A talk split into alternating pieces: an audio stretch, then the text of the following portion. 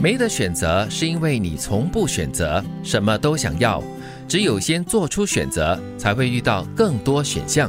嗯，就好像你什么都选的话，结果你会很乱，最终相等于没选。嗯，很多时候我们都是人呐、人性都是很贪心的嘛。摆在你眼前的可能是很多不同的选项，然后你一时之间也不知道自己到底比较适合的是哪一个选项，或者是把哪一个东西会做的比较好，所以就无从选择了。嗯，我从我的冰箱会有这样的一种感悟，就是当冰箱里面有很多东西的时候呢，我反而不知道应该做什么。嗯，但是当它有限，或者是我很清楚的决定了一个主食材之后呢，我就发现哇，我可以做很多事。哇，你的领悟很生活哦。以前念书的时候啊，考试人家都说啊，这个 MCQ 选择题是最容易的环节，我觉得更难。对，是是是，因为 A、B、C 还不错啊，A、B、C、D、E，对。然后最怕就是 E 是给你 others，none of the above，对对对我最讨厌这样子的。我宁愿你给我就是让我把答案自己的答案写出来就好了。是，其实刚才就循着哈金云所说的这个冰厨的原理哈，就是你先已经决定你要做的什么菜了过后呢，你就根据那些食材，你可以做出怎么样的不同的菜色了，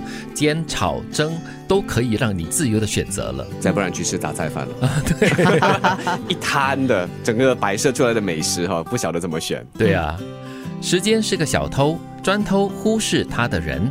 太多人把想做的事葬送在明天里，时间只会往前走，但他不会辜负持续努力的人。好形象哦。对是时间是小偷哎，哎，他专偷那些忽视他或者是没有看见这个时间的人。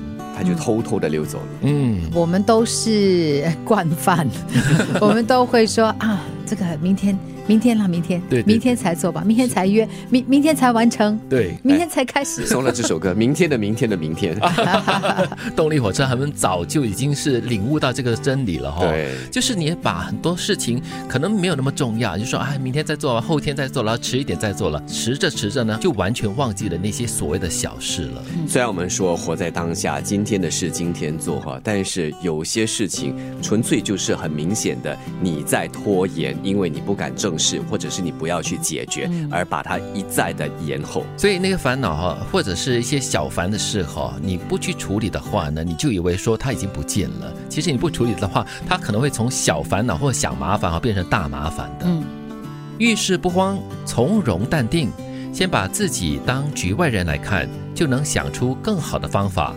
当局者迷，旁观者清，身在其中却不入局。哇，这个是一个很高的修为哦好。像下围棋，对哦，你在局中哈、哦。对，嗯局中局哈，其实也就是一句话啦，换位思考。嗯我常常会提醒自己，就是不能慌。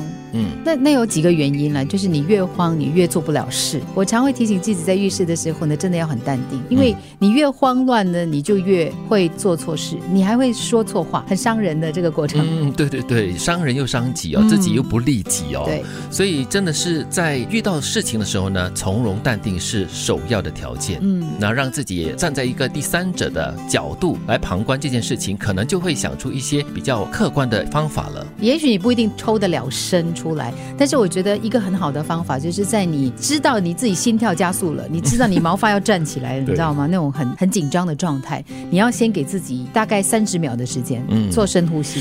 嗯真的，你一做深呼吸，你就会发现了，当你脑子被供养之后哈，你突然间会长智慧的嘞。嗯，那么这句话的下半段呢，就是说当局者迷，旁观者清，但是你还是身在其中的。嗯也就是说，这个换位思考很重要。当你在这个局里面的时候，你就在那里一直这样旋转着啊。